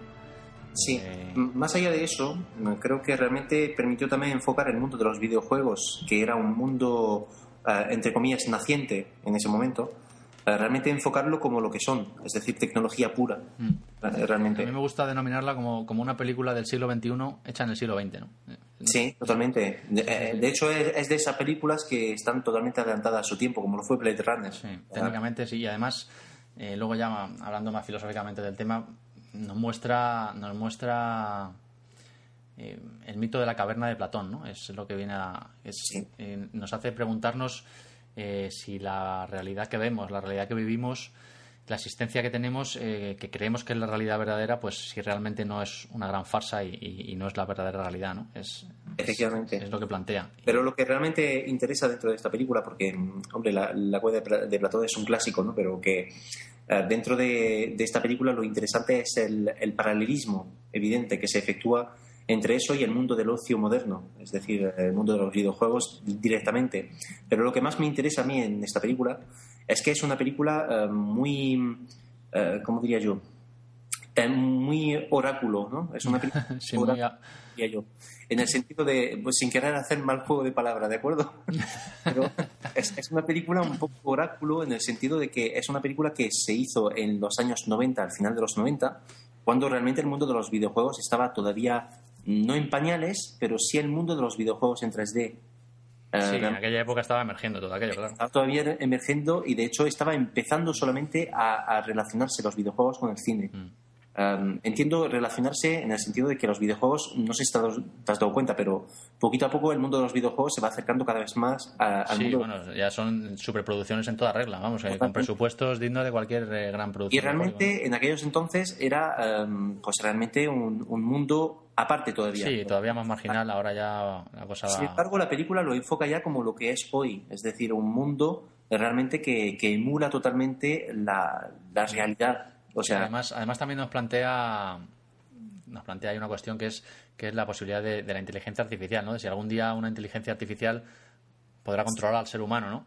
Lo que realmente plantea eh, son los peligros de esa inteligencia. los peligros, claro el, peligro mm, que, hay de crear una entidad que, que, realmente no sabes cómo va a reaccionar. Mm. Eh, porque estamos ante un, dilema ahora mismo y es que el tema de la, de la, inteligencia artificial puede facilitar muchísimas cosas al hombre, mm. pero también puede dificultar muchísimo las cosas. es ese temor eh, latente que hay ahí, ¿no? De, perder el control. Es el problema de, de HAL de, de 2001. Sí, bueno. Eh sea, estamos en el Bueno, hay una película brutal. ¿Y qué pasa si digo que lo voy a, deconectar? Sí, pero tú has visto Juegos de Guerra. Es una película que me encanta. ¿Cuál? Juegos de Guerra. Juegos de Guerra. Ah, War Games. Sí. Es, brutal esa película y además trata este tema. ¿Eh? La vi en partes. Ah, pues, pues te recomiendo que la veas porque es muy antigua, pero vamos, es, es un clásico, ¿no? Eh, Sí, Wargames, me acuerdo del año 80 86, me parece. No me acuerdo qué año es, pero vamos, es y, también plantea este tema, ¿no? del control de la inteligencia artificial, en este caso, pues de los misiles eh, nucleares, de, que provoca... Le dan el control a la máquina del de, lanzamiento de misiles y provoca la, está a punto de provocar una guerra mundial, ¿no? Además era en, aquella época que todavía estábamos con la Guerra Fría y todo el rollo Eso. sí, pues... Eh, sí. El tema es que en Matrix es eso lo que realmente me fascina a mí, el tema de lo que dices tú bien, o sea, la inteligencia artificial, pero a mí lo que me interesa es sobre, todo el paralelismo que tiene esta película realmente a nivel de temática eh, con 2001. Yo, yo es que soy un, fan, un fanático de Kubrick, o sea, el, tema de 2001 me encanta. No sé, si has visto la película tú muchas veces o no, pero, pero a mí realmente yo, yo me encanta, yo soy un fan de esa película porque es tan... Em, eh, realmente lo, lo predecía todo. Es decir, eh, es increíble. Estamos hablando de un ordenador que es súper inteligente y realmente ya estaba planteando las preguntas que realmente importan dentro de la inteligencia artificial. Es, decir, ¿cómo desconectar un ordenador eh, sabiendo que ese ordenador no va a querer morir? O sea, en, cuanto, cobra conciencia de sí mismo y, realmente, aunque sea una máquina, se convierte en un ser vivo, ¿no? Claro, y, se piensa. Claro, que, evidentemente se va. Hombre, ahí luego entran en juego las, las clásicas leyes de la robótica asimovianas, ¿no?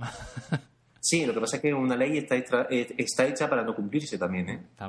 También, también, ciertamente. eso es lo que hay que plantear también, porque eh, es verdad, el tema de Asimov es muy perfecto, muy redondo. Sí, no, es un tema escabroso también, sí. Las leyes están hechas para... Para saltárselas. Para saltárselas. De hecho, bien lo dice Will Smith en su papel en la película Yo Robot, o sea, es cierto.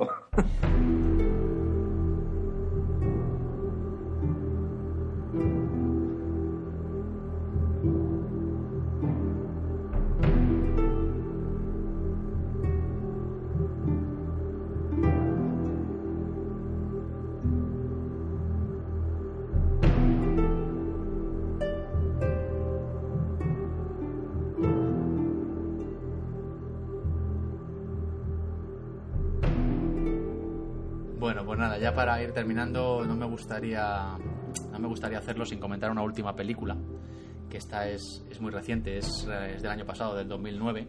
Sí. Y que yo he visto hace poco, no sé si la habrás visto tú. Yo no la he visto, pero tengo muchísimas ganas de verla. Es brutal. Estoy hablando de La Carretera, ¿no? Eh, la Carretera, eh, que además de ser una muy buena película, pues a mí personalmente me impactó tremendamente, ¿no? Eh, cuando la vi. Eh, y es que es una película que no deja indiferente a nadie. Es, está también basada en una novela de Cormac McCarthy, que creo que incluso ganó un premio Pulitzer. Sí.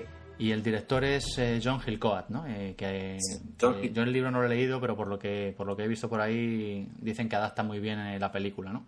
Efectivamente, lo, lo bueno de esta película, por lo que he podido ver, porque bueno, tampoco puedo hablar en, en conocimiento de causa, pero, pero por lo que he podido ver, eh, es la única película que he podido así em, ver su aspecto visual y que se escapa totalmente de Mad Max. O sea, Sí, sí, no, es que no tiene nada que ver. Es una, mira, te cuento un poco. Eh, nos presenta, nos presenta un futuro, pues, yo creo que te podría decir de los más oscuros y aterradores que, que- que yo he visto, ¿no? En, en- en un futuro distópico. Y, y- y, bueno, nos, nos sitúa después de un- algún tipo de cataclismo, ¿no? Que ha sufrido la Tierra, que en la película no se explica y, y deja un poco, pues, a la imaginación del espectador, en el que el planeta, pues, ha quedado completamente desolado, ¿no? Eh, y, adem- y además eh, uno de los puntos fuertes de la película es que consigue transmitir eh, de una manera brillante a lo largo de todo el film pues esta sensación no esta sensación de desolación gracias a, a, a uno de los protagonistas absolutos de la cinta que es la, la- la fotografía que tiene no que es, Sí. que es cruda es sombría y, y te va introduciendo en un mundo que terminas viendo que es un infierno no un infierno vacío y yermo hasta hasta casi la desesperación y, bueno, pues el planeta se ha convertido en este páramo desolado, ¿no? Eh, con, las ruinas de la civilización y los pocos supervivientes humanos que quedan como testigos impotentes, ¿no? Y, en este entorno distópico donde los haya, pues los restos de la humanidad, los pocos, los pocos supervivientes que, que no han sucumbido, eh, pues los que no han caído en la profunda locura y, y depravación, pues se han suicidado, ¿no? Porque no han podido soportar, eh, no han podido soportar eh, todo esto. Y, y el resto, pues, pues se han convertido en, en caníbales, ¿no? En- hay hordas hambrientas de- y deshumanizadas de gente que deambula en busca de carne humana, ¿no? Eh, casi el único alimento que, que queda, ¿no? Entonces, Sí. es, es, una- es un futuro, vamos, que, que da miedo, ¿no? Y, y además es que es una película eh, y bueno, sigo contando un poco. Eh, dentro, de, dentro de todo este panorama eh, terrible, pues los protagonistas son un padre y su hijo, ¿no? Eh, su hijo de más o menos 10 años, pues que tratan de sobrevivir a, a todo esto, ¿no? Y, y, y otro de los puntos brutales de la película es esta relación, ¿no? Que tiene a lo largo de la película el padre con el hijo, ¿no? Y cómo, eh, además del el padre, además de intentar mantenerle vivo, ¿no? Entre, entre toda esta depravación y violencia de la que, de la que hablamos, me parece que el hijo no, no nació Claro, en... el hijo nace después del cataclismo, ¿no? No ha conocido el mundo como fue, ¿no?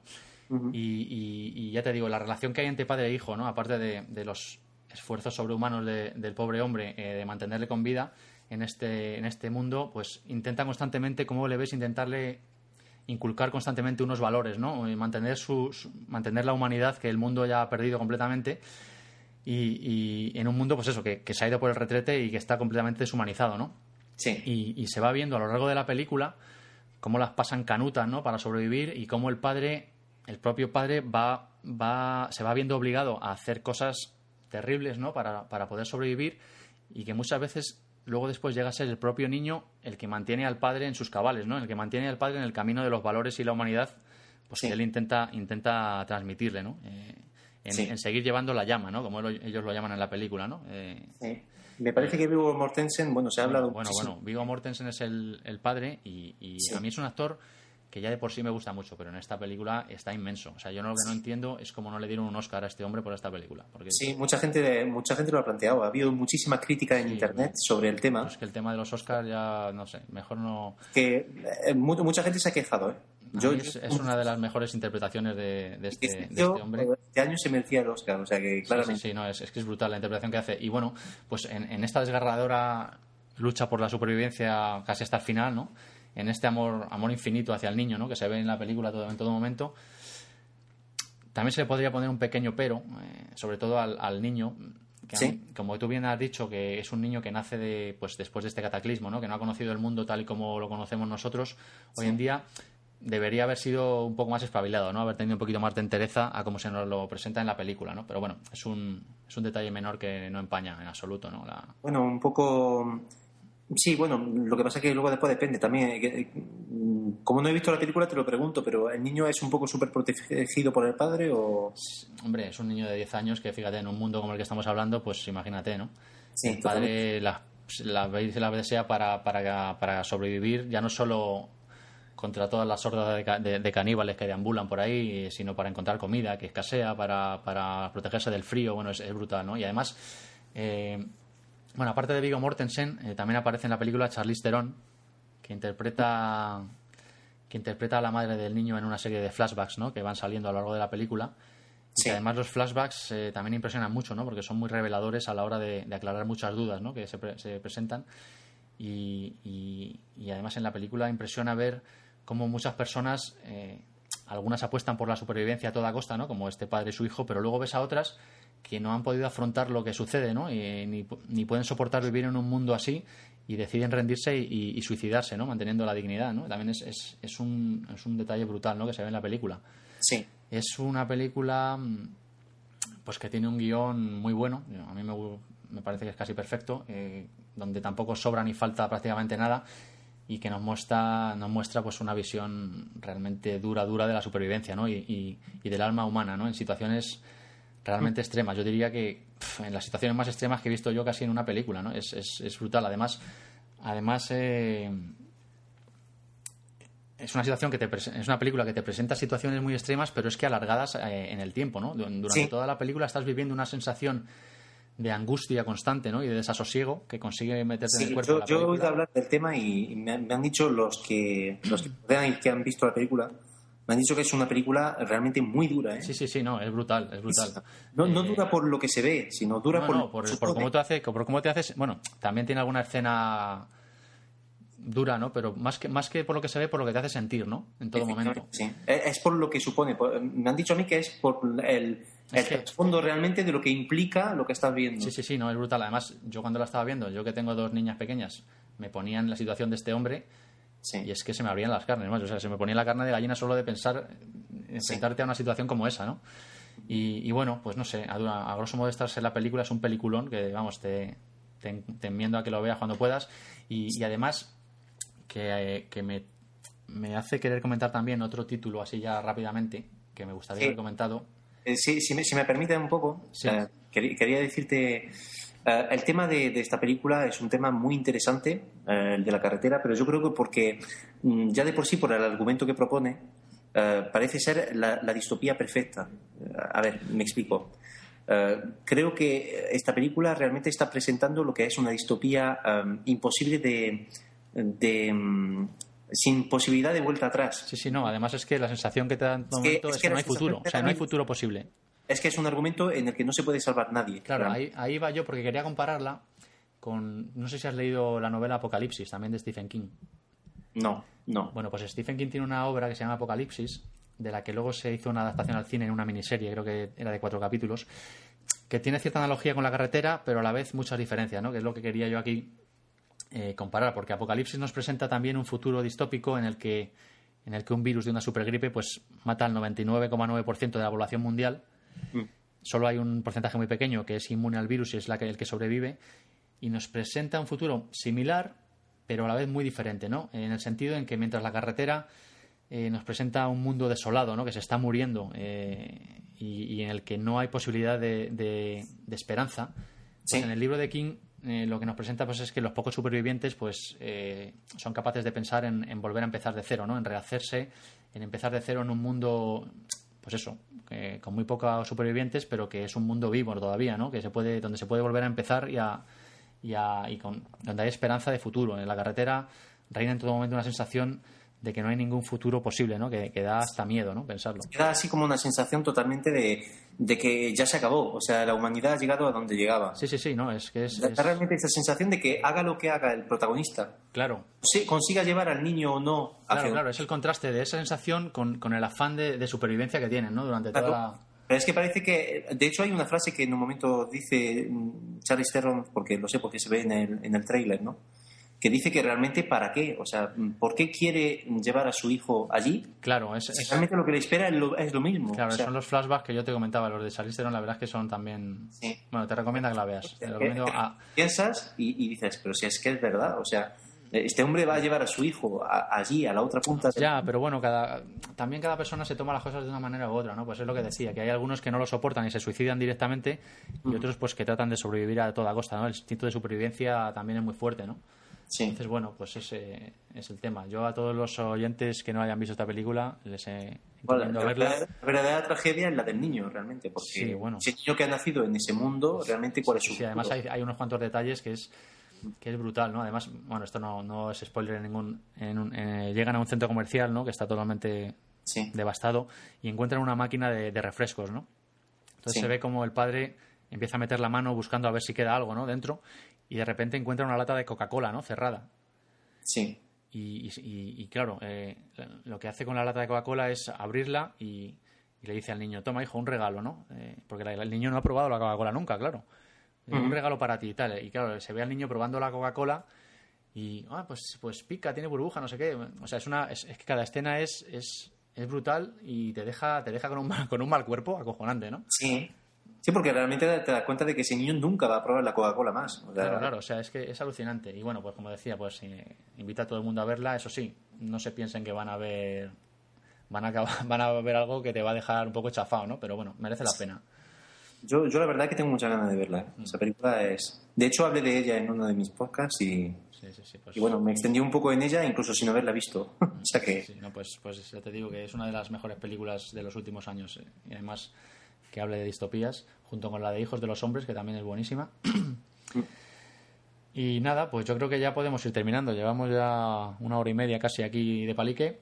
Sí, como siempre. Hemos dado, como siempre. Siempre que me junto contigo, no sé qué tienes que. Tiene una mala influencia para ti, eh, Bueno, pues nada. Eh, antes de terminar, pues nada, invitar a todos nuestros oyentes a continuar el debate. Pues como dije antes en los comentarios del blog, ¿no? Referentes a este post todo lo que quieran comentar, pues títulos que nos hayamos dejado en el tintero, que evidentemente no es posible comentarlos todos, aportar nuevas cosas a lo que hemos dicho, eh, lo que se os ocurra, ¿no?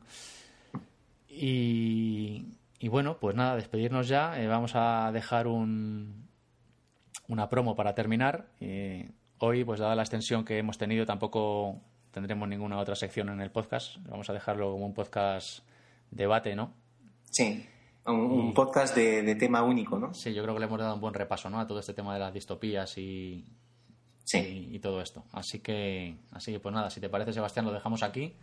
Muy bien. Y, nada, seguimos, seguimos en contacto. Vale. Muchas, gracias de nuevo por estar aquí, ¿eh? es un placer. De nada, hombre. Siempre un placer.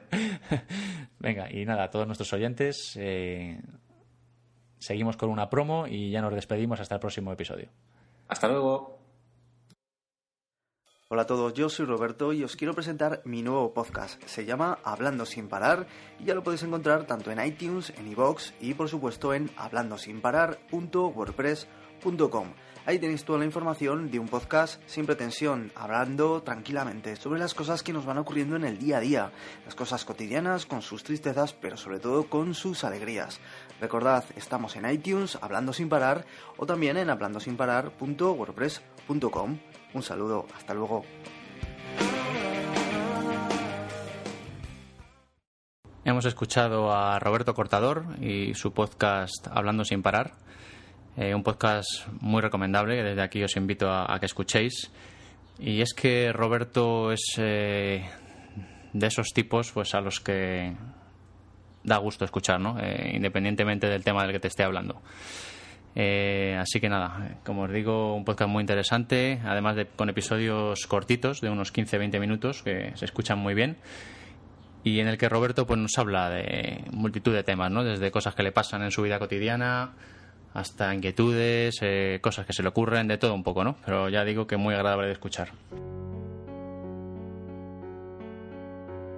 Y voy a ir terminando el episodio de hoy eh, con un pequeño relato en formato audio que me ha mandado el bueno de Ray Jaén del podcast eh, Tierra Ocupada. Un podcast eh, íntimo y personal, como a él le gusta llamarlo, y que sin duda os recomiendo. y bueno, pues que me ha hecho pues recapacitar y, desdecirme ¿no? de, lo que había pensado para el rincón del relato, que, no era otra cosa pues que fuera solo en formato texto. ¿no? Y qué demonios, pues que esto es un podcast y esto es audio, así que Ray, pues nada, que me has hecho cambiar de opinión con tu magnífico audio y que nada, a partir de ahora pues acepto también pequeños relatos en formato audio. Eh, vamos a escucharlo, que, merece la pena y además, pues mira, viene muy a cuento con el episodio de hoy de las distopías, ¿no? que, que habéis escuchado anteriormente. Así que, nada, dentro audio, la isla.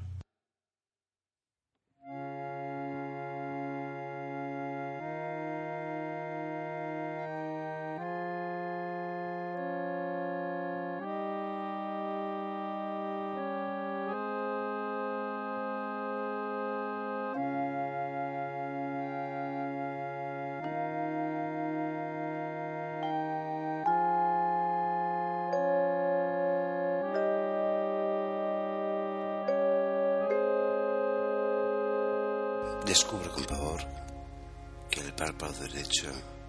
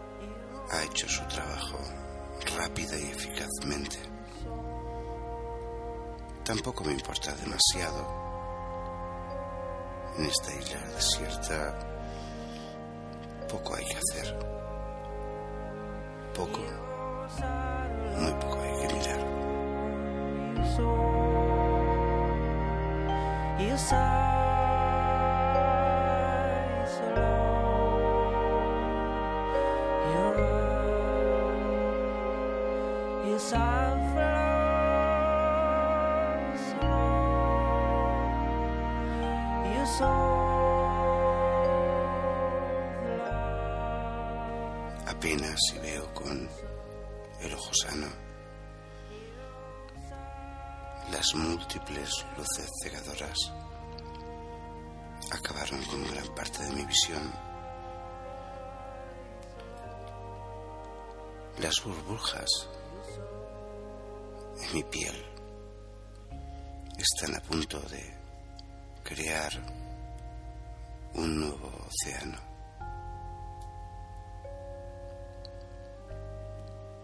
Me acompaña, por supuesto, y es lo único que me mantiene un pequeño dispositivo. Bombea sustancias que no comprendo, que me hace sentir feliz. incluso violentamente feliz.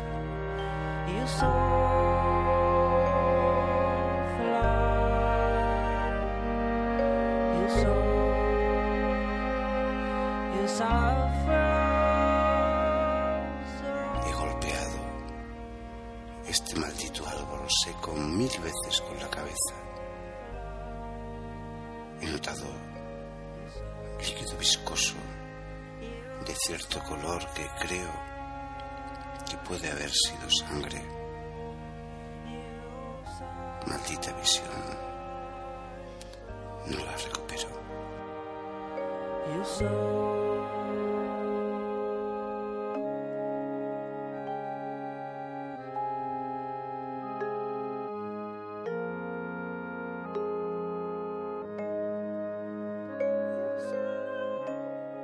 Mis huesos son frágiles. He adoptado nuevas formas de hablar, pero sobre todo de andar. Ahora creo que lo hago más al estilo de las viejas películas de Hollywood, esas que echaban en aquel canal extraño y raro, tan antiguo.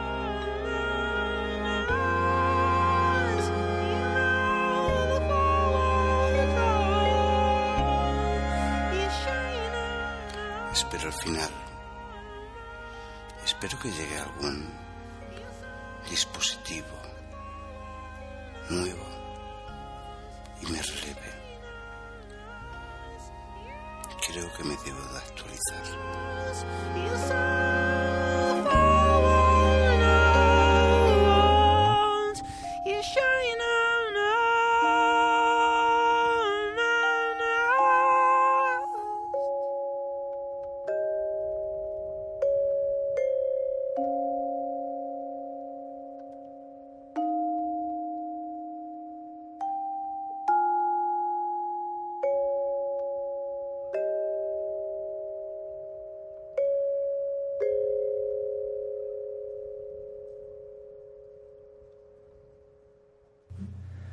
Hemos escuchado La isla de Raihaen. Y ahora sí, llega el momento ya de despedirse, terminar este episodio, eh, largo donde los haya. Creo que hemos batido récord personal. Y bueno, antes de decir las formas de contacto y demás, pues me gustaría dejar ¿no? una pequeña reflexión, ¿no? A la que nos invita pues todo este tema de las distopías y todas estas obras ¿no? de ciencia ficción, tanto literarias como cinematográficas. Y es que a veces uno pues eh, piensa ¿no? Eh, hacia dónde nos lleva esta civilización nuestra que, que lleva tantos miles de años eh, rodando ¿no? como una gran bola de nieve cada vez mayor y que no hay quien la pare ya, ¿no? Y que bueno, pues viendo lo que ocurre en el mundo a diario, pues las señales que, que se ven pues no son nada halagüeñas. Eh, el futuro que nos espera, no ya a nosotros, ¿no? sino a, a nuestros hijos, a nuestros nietos, a, las futuras generaciones, pues a mí se me antoja bastante incierto, la verdad. Pero bueno, dejémoslo aquí. Espero que hayáis disfrutado con el episodio de hoy. Y sin más, os recuerdo pues las formas de contacto, ¿no? Eh, tenéis el blog que aloja este podcast, www.labibliotecadetrantor.com, eh, mi Twitter, donde me encontraréis para lo que queráis, eh, twitter.com barra maugan, la primera A la cambiamos por un 4, y el Twitter del podcast para las actualizaciones y cualquier otra cosilla, eh, twitter.com barra betrantor. Y bueno, pues la forma más sencilla de escuchar este podcast es suscribiéndose en iTunes buscáis eh, Biblioteca de Trantor, os suscribís y nada, ya os llegan los audios automáticamente. Cuando salga uno nuevo, se os baja y Santas Pascuas. Y también en iVox eh, tenemos el canal del podcast, ahí también podéis escucharnos. Eh, y nada, pues nos oímos. Sed buenos o malos y hasta pronto.